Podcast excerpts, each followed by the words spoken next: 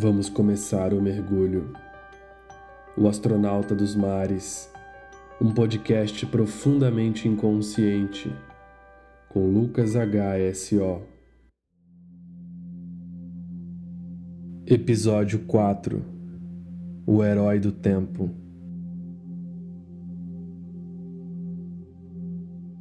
Pense em quantas coisas você já fez desde o dia em que nasceu Quantas vezes dormiu e acordou, quantas lágrimas, quantas risadas, quantas conquistas, quantas novas esperanças surgiram e deixaram o seu coração. Morremos e renascemos todos os dias.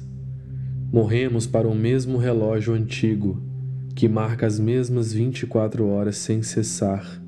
O que devo fazer com o meu dia? Quanto tempo pretendo dedicar em cada coisa? Quais são as atividades que realmente importam? O que ainda preciso mudar, que ainda não mudei? E por que não mudei?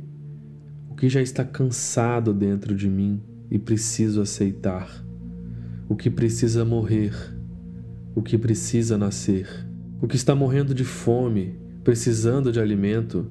O que vive no excesso e eu devo me desfazer? Qual é a minha versão atual e o que ela traz de novo? Quais dúvidas ainda carrego no peito? Quais certezas levarei comigo até o último dos meus dias?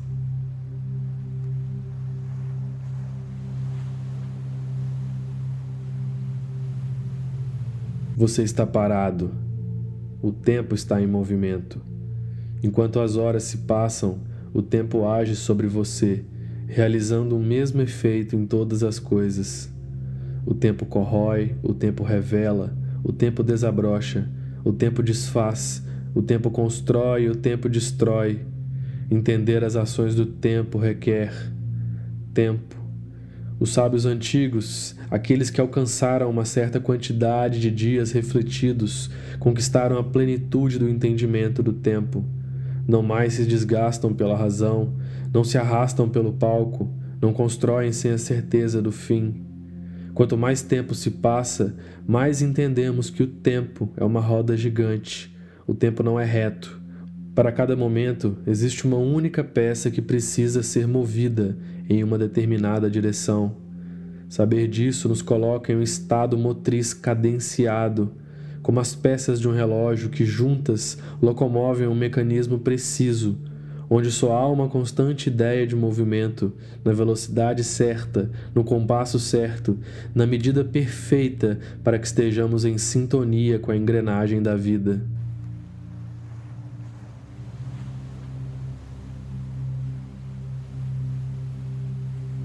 Fecho os olhos e vejo a minha avó. Como ela era simples, Viveu em silêncio, observando a tudo com uma atenção e cuidado que espantavam. Ela reagia muito pouco, ela falava muito pouco. Como minha avó suportava a vida naquele silêncio, como ela conseguia transmitir tanto amor naquele silêncio. As tardes passavam de um jeito diferente ao lado dela. Não que eu prestasse tanta atenção nisso quando mais jovem, só fui entender depois. Havia um estado de presença que bastava. Era como se ela dissesse tudo o que precisava sem nada dizer. Sua fala, quando se fazia conhecer, era cheia de poesia e afeto, algumas vezes bem-humorada, sempre falando com calma, devagar, de uma forma musicada. Quando eu penso na minha avó, eu penso no tempo. O que fizeram com o tempo que hoje precisamos ser tão produtivos a todo momento, o que fizeram com o tempo que precisamos realizar tanto todos os dias para sentir que estamos vivendo, porque a vida se tornou uma maratona sem fim.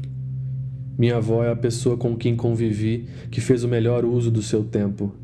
Aos olhos do mundo, ela não fez nada de grandioso, não desempenhou nenhuma tarefa altamente produtiva não realizou grandes planos, não teve nenhum empreendimento de sucesso, não bateu nada no peito com orgulho, não quis convencer ninguém de nada.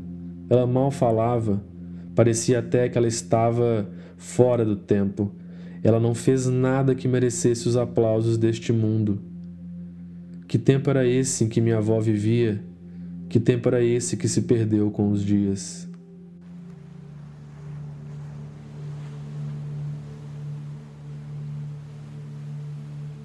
Você é um herói, de posse da sua espada, combatendo o tempo.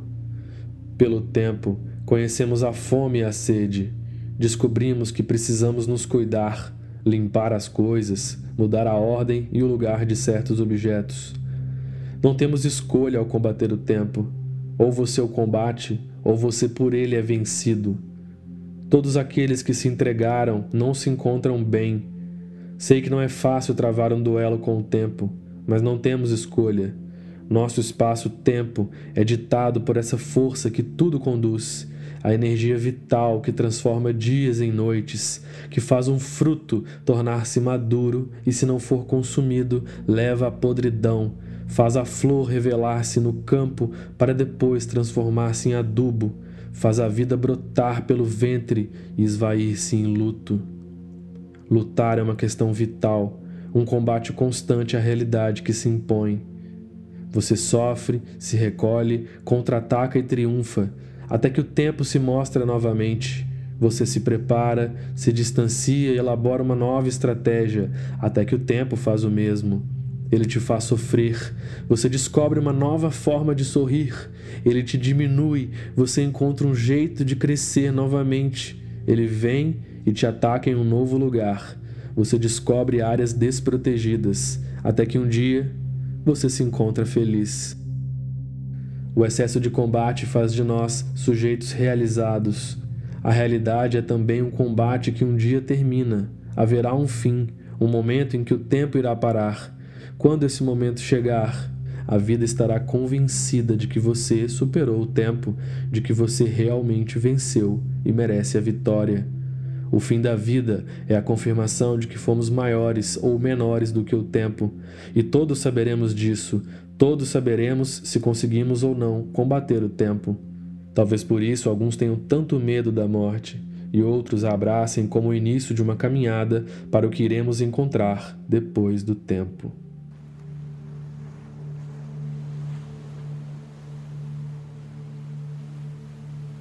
Feche os olhos.